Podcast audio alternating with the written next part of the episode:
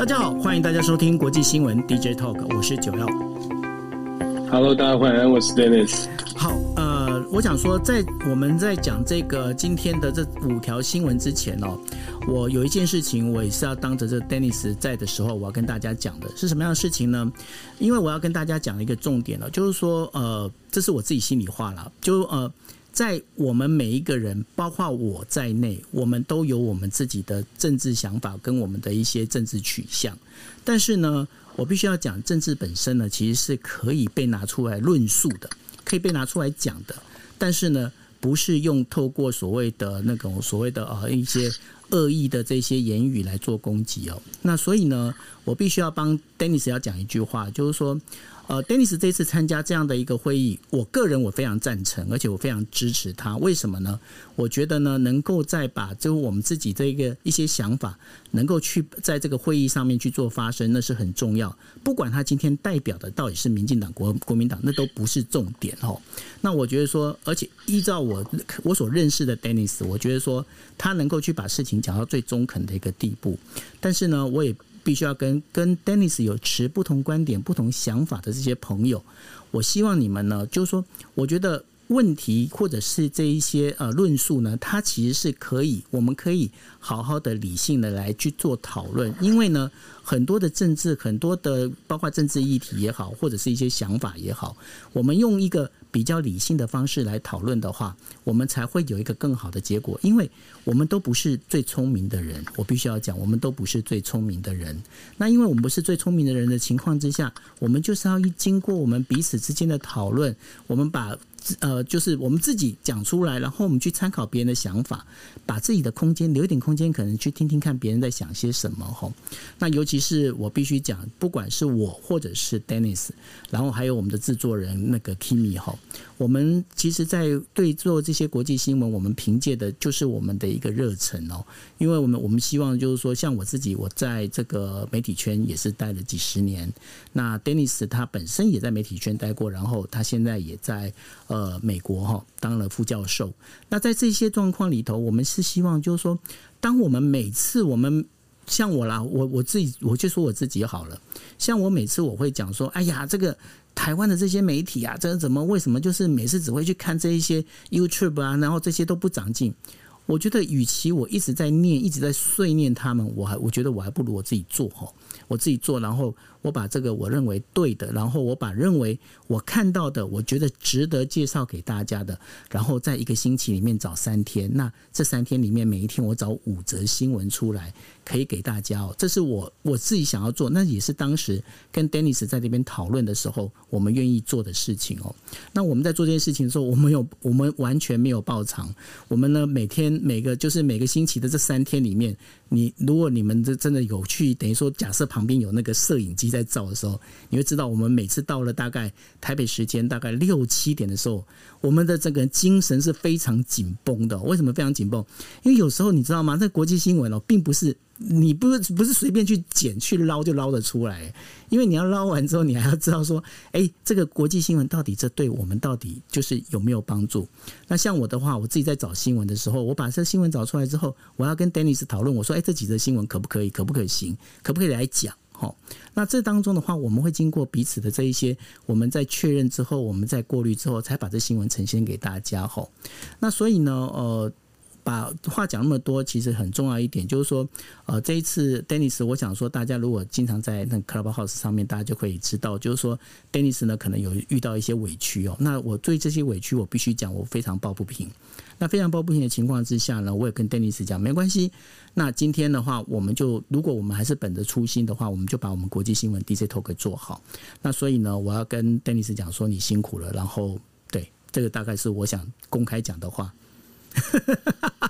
哎呦，这个太感动了，我都不知道我要怎么回应。那谢谢谢谢谢谢谢我酒后大哥力挺，我真的我真的我真的觉得感动。大哥了，我是严助。没有啊，我我我一直心里心里是这样想的，我真的。对啦，就是就是就真的是像你说的啦，就是一股热情吧。不管是在所有的平台分享的国际新闻，都是一股热情。嗯、那当然，每个人都有自己的政治立场。可是我我真的是自己自我的要求是在我们做这种国际新闻分享的时候，是是不带立场、不带颜色的。我相信大家应该至少至少我我很努力做，大家应该听得出来，我是希望我们国家好。我也常常讲，不管你是支持中华民国或台湾国，对我来说，我们只要大家是这个国家想要为国家好的话。就是就是把国家在国际上面的地位，真的帮帮大家呃，从我们的角度把它理清出来。而且我们也常常讲，就包括我们两个都常常讲说，我们不是要告诉大家说你一定要听我们的，我们一定对。嗯，我们都一直告诉大家说，听完我们的之后，我们希望抛砖引玉。你觉得我们找的这个新闻很有趣，那我们就大家 Google 一下，去研究一下不同的面向。如果我们可以做到这样的话，我们选择这个新闻有意义，然后大家又愿意去深入的思考，我觉得就很棒了。我觉得台湾就会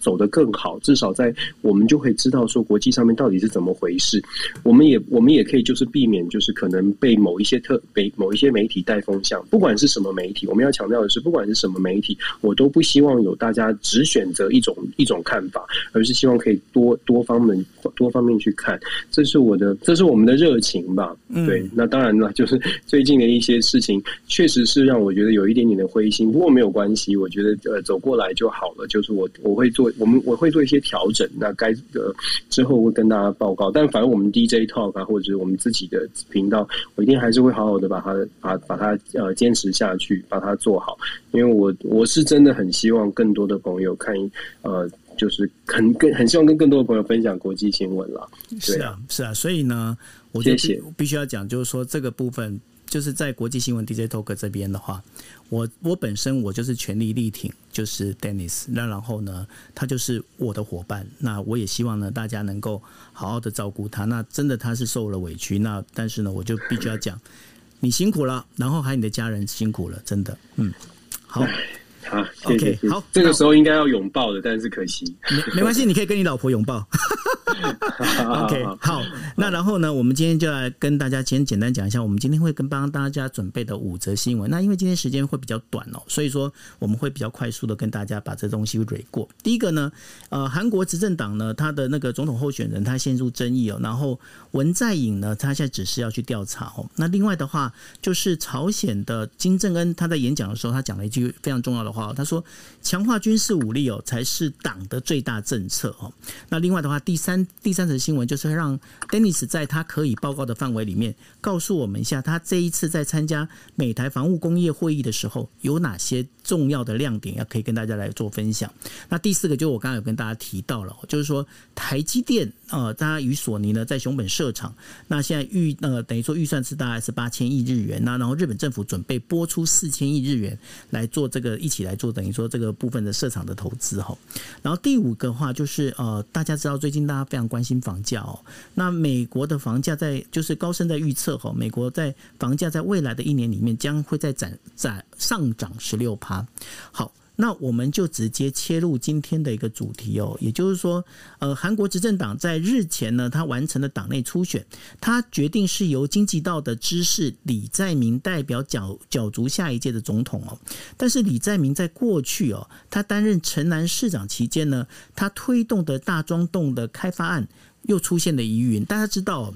这个呃文在寅他本身。过去他之所以能够打败那个朴槿惠，最主要的原因在哪里？最主要就是他们在呃在讲的，就是说他是一个非常清廉的一个政党。然后呢，但是呢，这整个一个在他执政的这五年里面，呃，这个房价持续的上涨。当然，这房房价的这个问题一直没办法摆脱。那现在新的这个呃执政党的这一个就是总统候选人李在明，又在爆出这样的有关这个房价的这样的一个预呃，等于说。炒房的这样的一个问题哦，我不晓得 Dennis 为什么在韩国老是会出现这样的一个状况。其实韩国一场，我我们其实我们都知道，韩国过去每一任总统基本到目前为止没有人全身而退的，都是跟贪污，都是跟这个呃一些舞弊的弊案，也许不是自己本人，但是都跟家人的一些弊案有关。所以像这样的一个事件，像这种贪污或者是疑似贪污的事件，对于韩国的政治人物来说，他当然绝对会是重创重创。那因为过去的经验，所以现在这个李在明虽然他是当选了执政党的总统候选人，可是现在丢出来这个新抛出来这个议题，是他可能透过各种的方式抽抽抽税啦等等的。出现了这种可能有有疑有有这种贪污啦呃疑云，那对于他来说，未来的这个竞选的道路可能就会稍微的有点颠簸，因为至至少到目前为止的民调，他还是有得拼的。就李在明跟呃就呃在野党的这些这些可能的候选人，像是什么尹锡悦啦，然后洪准韶，我不知道这是不是中文这样念？就基本上是都是领先的，就微幅领先。可是出现了这样的一个弊。可能的弊案之后，它会不会就影响了这个后续的总统选举的结果？我觉得这很很有待观察。至少我觉得它会是很大的挑战。那么值得观察的是，过去韩国可能总统选举当中常常都是会出现换党执政。那这一次。很特别的是说，呃，因为文在寅现在的拉尾盘，其实表现还不错，连带的也让执政党的这个京畿道的经济道的支持李在明，他的气势没有受到现在执政党的拖累，反而是有点有一点维持平盘，甚至还有稍微的加分。因为文在寅最近我们知道这这这半年来，我们其实讲了文章，有不少的政策，其实。民众对于执政党来说没有太大的挑，没有太大的不满。现在爆出来这件事情，会不会出现一个大规模的崩盘？因为对于呃。贪污的这种事情，在过去我说我们说过是有很有阴影的，所以现在李在明呢，呃，看起来如果这件事情进一步调查的话，会有一些影响。为什么文在寅？我有趣的是，为什么文在寅他自己跳出来表态，好像要去调查？我觉得某种程度上，他文在寅也会担心，因为你知道韩国他是他还蛮。蛮特别的，就是对于现任元首是不会有什么好好好的这个特别礼遇的态度，所以文在寅现在等于是有点进入进行调查，他有点像是自清的动作。如果有有，如果真的调查出来有，那他也会切割；如果调查没有的话呢，他可以确保他的卸任之后至少是安全的，因为经过了一一番的调查。所以我从这个角度来讲的话，我觉得文在寅做出这个动作，他可能是从比较。保保护自己接下来退卸任之后的利益，呃的考量，这是其中之一哦。那其实韩国的总统大选最近有一些媒体在报道韩国总统大选的议题，除了这个疑似的这种弊案之外，其实韩国总统大选议题最近也越来越跟中国的议题有关系了。有一份新的民调是呈现的是韩国的年轻人，他有非常二十到三十九岁的年轻人有非常高度的反中的情节。这个反中情节会不会变成后后来，尤其是到了，尤其是到越来越到。选举的日期日日程的时候，韩国的政政治人物，就是两党的政治人物，会不会把这个外交牌拿出来？我觉得这也蛮值得关注的，因为对韩国而言，美中呃就美韩之呃美中之间，韩国也是要也是也是跟台湾类似的情况，也是需要选边，因为韩国除了韩国可能不是来自中国的直接威胁，不像台湾这样，可是韩国有北韩的问题，所以整个韩国的局势。其实相较台，相较于台湾呢，是不遑多让。那韩国的外交政策，韩国的对中政策，它对于选举的影响，其实是比是其实是很明很显著的。所以我觉得这个也是值得我们后续观察的。对，是好。那其实呢，这个文在寅他是希望大概是那个退休金能够顺利的拿到，这个还蛮重要。因为到目前为止，好像韩国的大那个总统里面，好像都还没有人拿到退休金，对不对？没有全身而退的，所以我也觉得韩国的这个包括特勤局啊，你知道。总统退休之后还是有一些保护嘛，然后还要办退休总统办公室这些。啊、这个法规呢，很有趣的是在韩国从来没用过，所以会不会他们也开始在想说，哎呦，这第一次用了，那那要要要怎么准备，要怎么安置这个退休的总统，没被关的退休总统？因为以前都是在监狱里面安安排嘛，没错。那现在是第一次，就是不用在监狱里面，所以这个对韩国来说也是一个，也是一个呃，也是一个新的故事。对，是。好，那谈完韩国，我们当然就要必须要谈金正恩哦。那金正恩呢，他在呃，就是他们现在等于说。呃，金正恩的朝鲜劳动党呢，他在十月十号是他们这个创党纪念日哦，那是七十五周年纪念日。然后他们今天呃这一次呢举行的就是所谓的自卫二零二一的一个等于说算是一个兵器展览会，然后夸示他的一个军呃军事武力哦。那甚至呢在十二号的时候呢，朝鲜的朝鲜中央通讯。他就讲了哦，就是说他们现在正在开发一种超级超音速型的一个呃导弹哦，那准备要公开哦。那对于金正恩来讲，金正恩他在演演说的时候，他也说得非常清楚哦，不管是属于呃就是所谓的核弹的，或者是今天飞弹的这样的一个导弹的一个开发哦，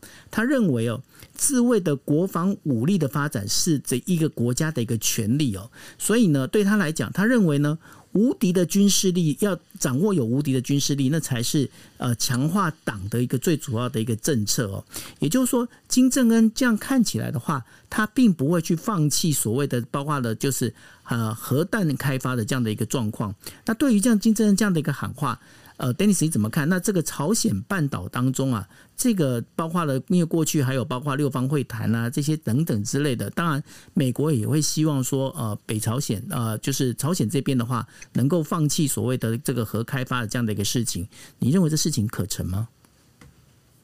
我我认为现在金正恩就是在不断的在表演了，就是设定很多的舞台，然后在演演演出哦，因为基本上没有太多的关注，所以对。对北对北韩来说不是好事。我所谓的不是好事，是说北韩现在有很多的内部的可能预测是有很多的内部的经济的危机。那这些经济危机要能够真的真的得到舒缓，就必须要美国解除经济制裁啊，这些这些这个限制要解除。可是偏偏美国现在太太忙了，忙于印太战略，忙于跟中国的制衡跟对抗，导致坦白说，北韩一直在一直在射飞弹，一直希望美国关注，一直得到希望。美国可以好好跟他谈，可是要谈又要又金呃金正恩又不能说我们什么条件都不是，我们就赶快请美国来救，这样很会很丢脸，很失颜面。所以对于北韩而言，现在的所有的动作，我的判读都是他希望美国赶快跟他谈判，可是他又他又没有办法放掉，他又没有办法放掉说，嗯，我们愿意在在可能要把呃武器减量啊，或者是武器裁减上面松手。就会变成他一直喊着要美国谈，可是美国其实也拿翘，因为美国也知道北韩有很大的问题，你自己需要解决，所以玩这个牌，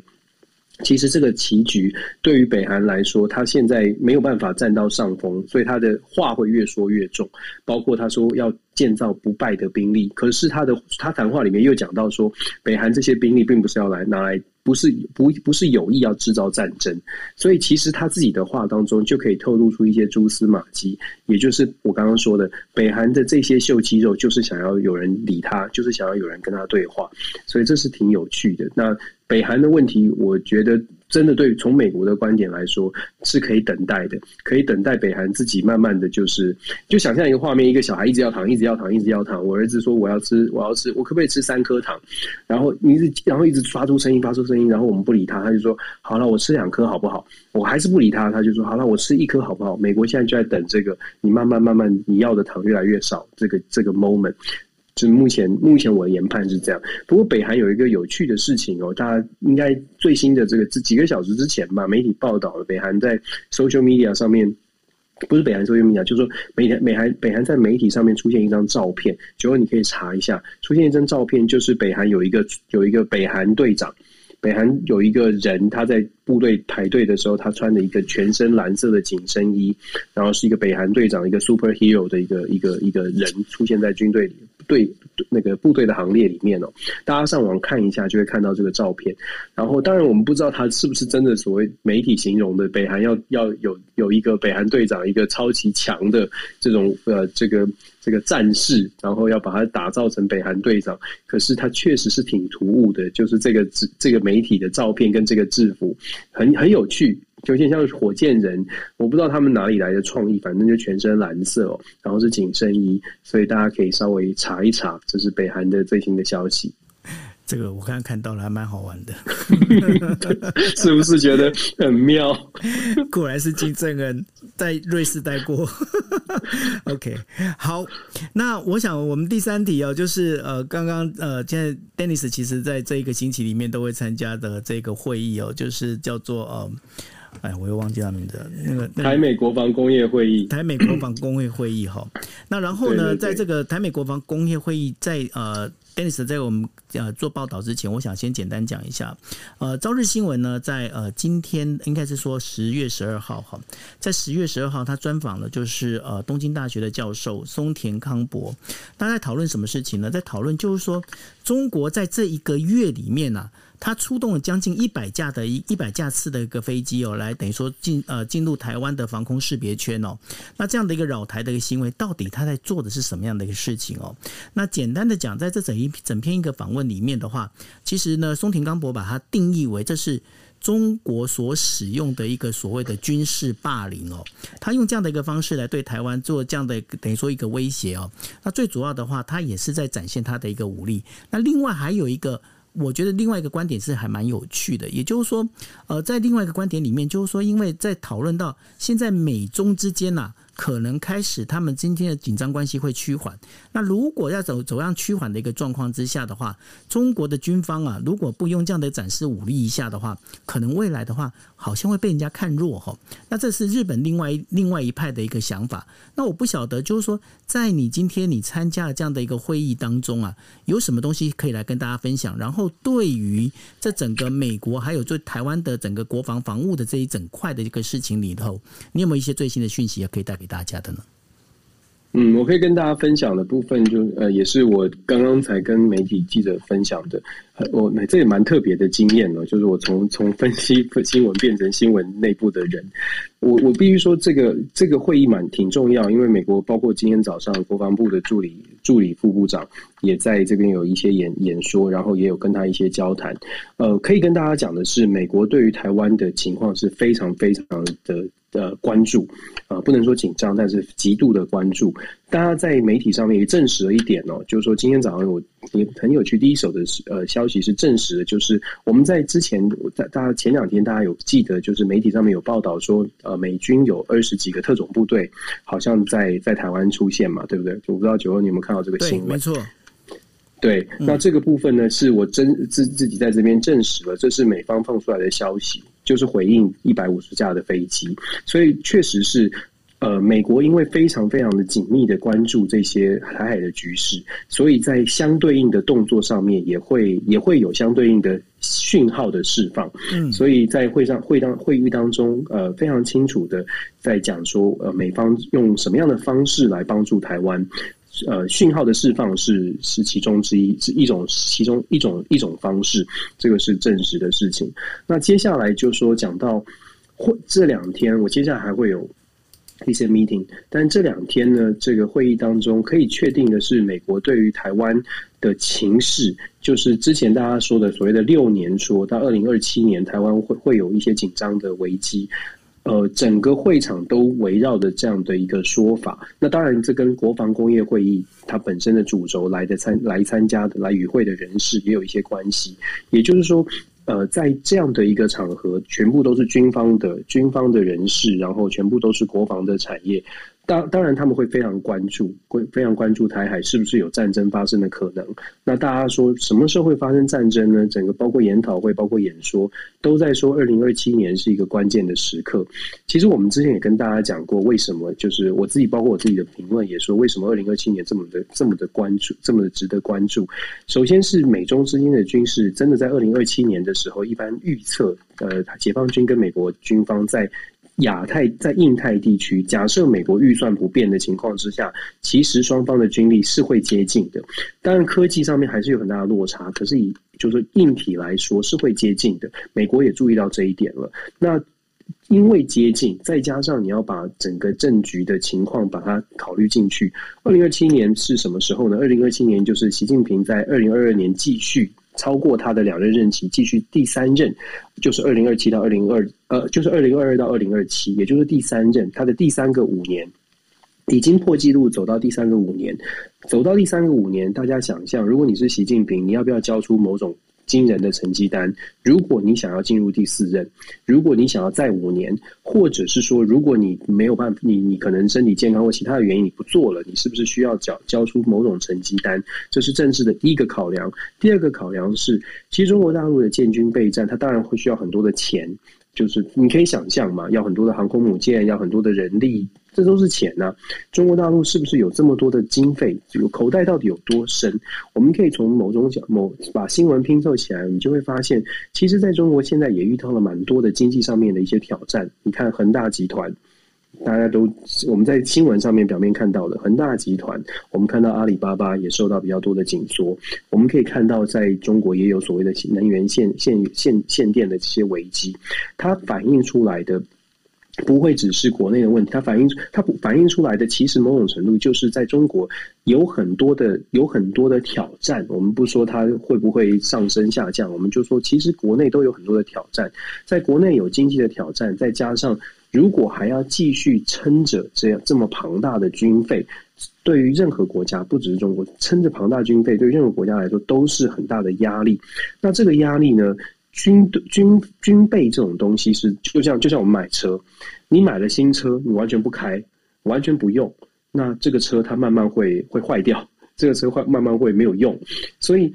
中国会走到在整个会议当中，或者是大家讨论的，其实思考的一个方向是。中国会不会走到一个 using or loser 的的的 moment，就是要用或者是不用就浪费丢掉？就像我们就就像我们刚刚说的，你买了很好吃的蛋糕，好漂亮好漂亮，可是你说我最近在减肥，我不吃，可是不吃不吃不吃，五三天后五天后是不是要丢掉？那在这样的情况之下，再配合上你如果其他的条件，呃。可能可能成熟，或者其他条件有可能造成领导人有压力的时候，他的危机就出现了。这是为什么我们呃在这两天很明显的是谈这个时间点，就是六年七年，为什么二零零七、二零二七，为什么大家美方会觉得很紧张？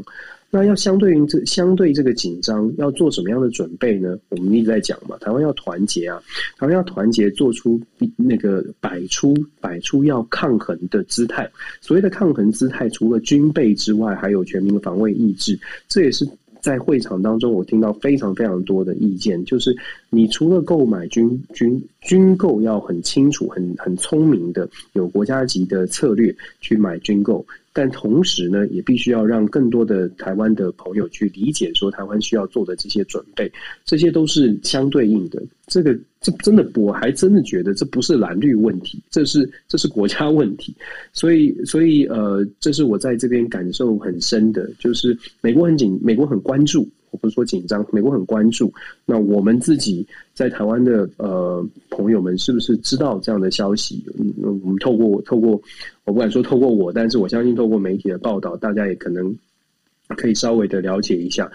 不过我我我我在猜，可能因为我也不是什么什么名人，所以也不今年也没有很大的这个代表团哦，所以这个新闻大概在台湾不会有太多人关注了，可能关注度不是那么高。那我只能说，我们我在这边第一线看到的，还有交流的呃机会，可以跟大家线上的朋友听到的，我们可以跟大家分享。那我还是要说，我们为了国家好，大家团结，把不同的意见想一想，我们要怎么走，蛮重要的。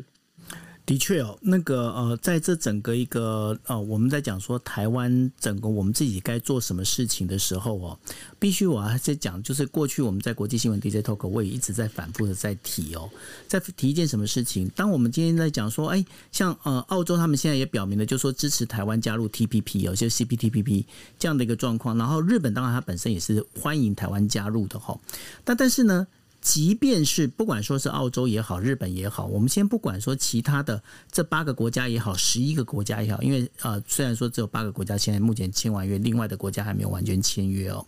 但是在这个整个一个状况里头的话。我必须还是要跟大家提醒的，就是说，我们还是不能一直依靠别人了。为什么呢？因为今天如果你台湾要进入能够 TPP，你能够加入的话，蔡英文总统他已经讲了，他讲说，哎，TPP 他所规定的这些规定，我们愿意全盘的遵守。但是什么叫全盘遵守？今天台湾这一边有没有办法在所有的事情上面，你的立法院？在这个很多的立法的这些相关的事情上，能不能做得好，这是很重要的哦。因为今天如果立法院没办法通过这些相对应的这些立法的话，关于 TPP 有一些相关法则的法规的这样一个立法状况，如果没办法通过的话，那然后还有包括什么？今天你如果通过了立法之后，还有你今天怎么对台湾内部的一些说帖，你的说帖能不能做得好？你该怎么去说？我举我举一个最简单的例子，你今天你辅导核实这件事。事情。台湾，你要怎么跟大家来讲？就是说，我们应该用什么样的心态来接受这样的一个事情？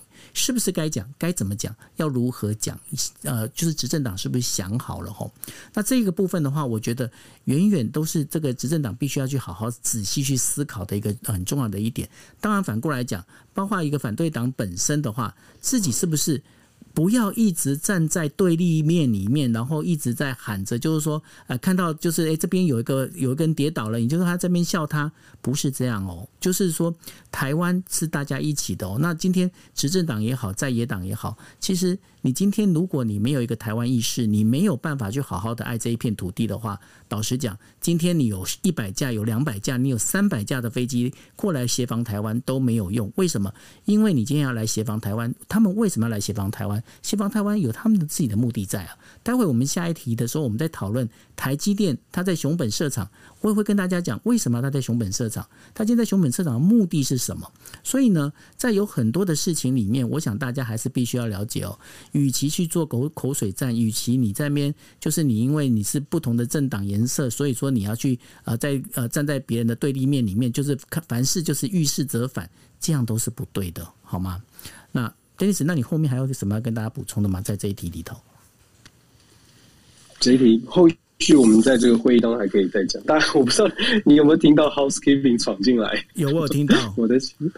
对啊，我的旅馆要我切告。不过好，没关系，我们赶快赶快 OK OK OK 好，那我们尽快哈。那然后呢，第呃就是第四题的话，其实要跟大家讲到台积电。台积电刚刚我在呃就是节目开始之前，我跟大家提了哈，就是呢台积电它现在已经确定会在熊本设厂，但是跟 Sony 一起在就熊本设厂，然后它的那个设厂基地就在 Sony 熊。本的。旁边哦，那这当中的预算大概会花八千亿日元。那另外的话，日本政府已经通过了，就是说他们会投资四千亿日元，也就是一半的资金哦来做这件事情。为什么要做这件事情？其实这整个事情跟现任的首相岸田文雄他所结呃结出的所谓的经济安全保障的这样的一个策略，其实是有关系的哈。那为什么要做这个经济安全保障策略？其实很简单，因为呢，今天台积电它不是只有在熊本设厂哦，它还有在横滨。呢，它会有一个研发中心在上面，也就是说，今天呃，日本它也开始在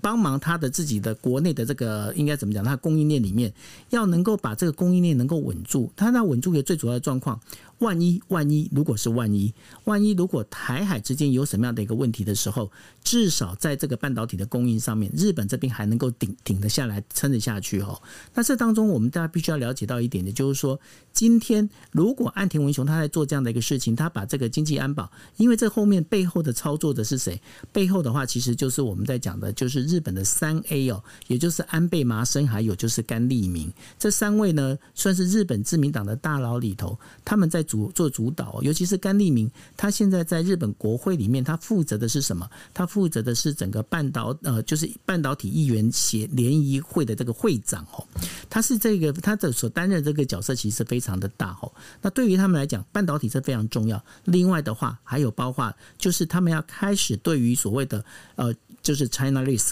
也就是中国危机这件事情，他们要做一个风险控管了。但是做风险控管最主要的做法，包括了日本，他们现在也会开始就于软呃，就包括个人情报、个人资讯的部分呢，会加强管控。那对于这整个日本的这个安保，就是所谓的经济安保这件事情，Dennis，你这边要补充的吗？我就很快补充，我觉得就是现在就像九九二所说的，我们其实看到其所有的国家大概就是在。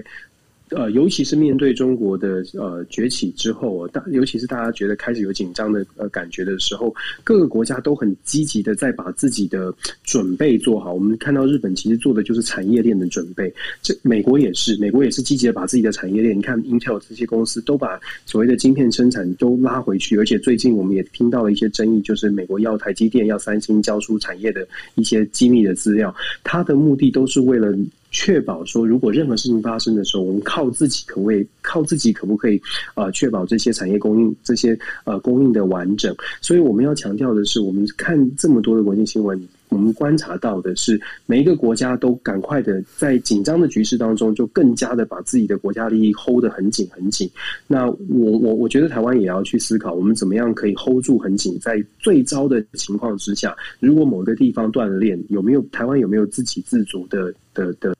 的，Hello，哦，要到什么东西？我觉得这很重要。嗯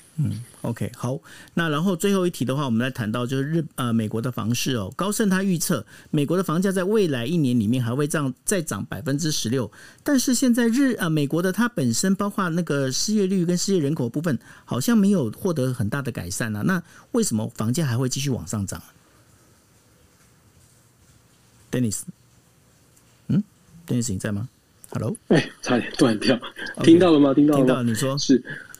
我我很快的说，这个房价的问题，其实美国现在有一个气氛，我是想在在美国观察到，美国整个气氛是因为预期明年联准会大概今年年底的时候，联准会应该会做出一些利率的调整，所以很多人真的是我自己生活在美国的周遭的地方，你会发现最大家都在抢最后一波，因为美国利息调升之后，你的贷款就不会有这么好的条件，所以很多人手上有闲钱的都在抢最后一波，然后因为抢最后一波，所以让整个房市变得非常的。疯狂。那在在德州，在很在德州啦，或者是北卡很多的热区，这个房价上升的情情况是非常的明显。在最对，就像我说的，真的是抢最后一波。预计啦，如果真的，哎，这个变投资投资这个分析，如果你真的在美国要买房子的话，我觉得可以稍后片刻，因为现在的房价有点高的太夸张。因为你只要，你要想象，你你有一个房子出来，譬如说可能三十万美金的房子出来，你现在都要至少要要。开价开三十五万、四十万，你才能买得到。嗯，你就可以想象这个房市房市有多热，而且是一一一出来之后，可能就有数十个 offer。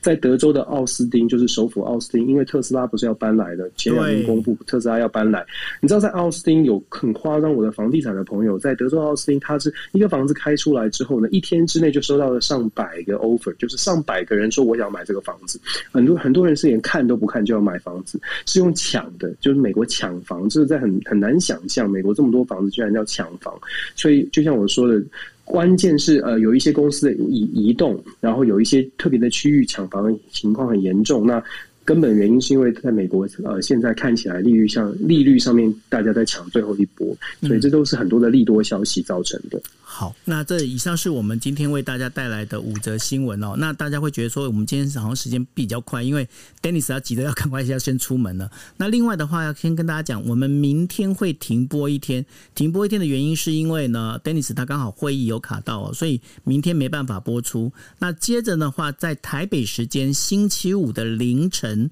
记住，星期五的凌晨一点钟呢，我们会呃，我们会就是有星期五的，就是这一会再有一场播出哦。所以说，我们在这个星期会有两场播出。那如果大家在星期五没有办法收听的话，没有关系哦，大家可以锁定，包括 Dennis 的那个粉丝页，或者是包括我这边的粉丝页，那也可以去就是上网去搜这个 YouTube 上面有呃，就是今夜一杯，大家可以去找来哦，就找到，或者是在 Podcast 上面也有，大家可以在里面的话，我们会把这个。我们今天所录制的，跟我们在呃星期五录制的这些节目，我们都会上传到 Podcast 里面给大家收听。好，那我们今天节目就到这一边，那谢谢大家跟紧赶快去赶你的那个车子吧，拜拜。好，感谢感谢，晚安，拜拜。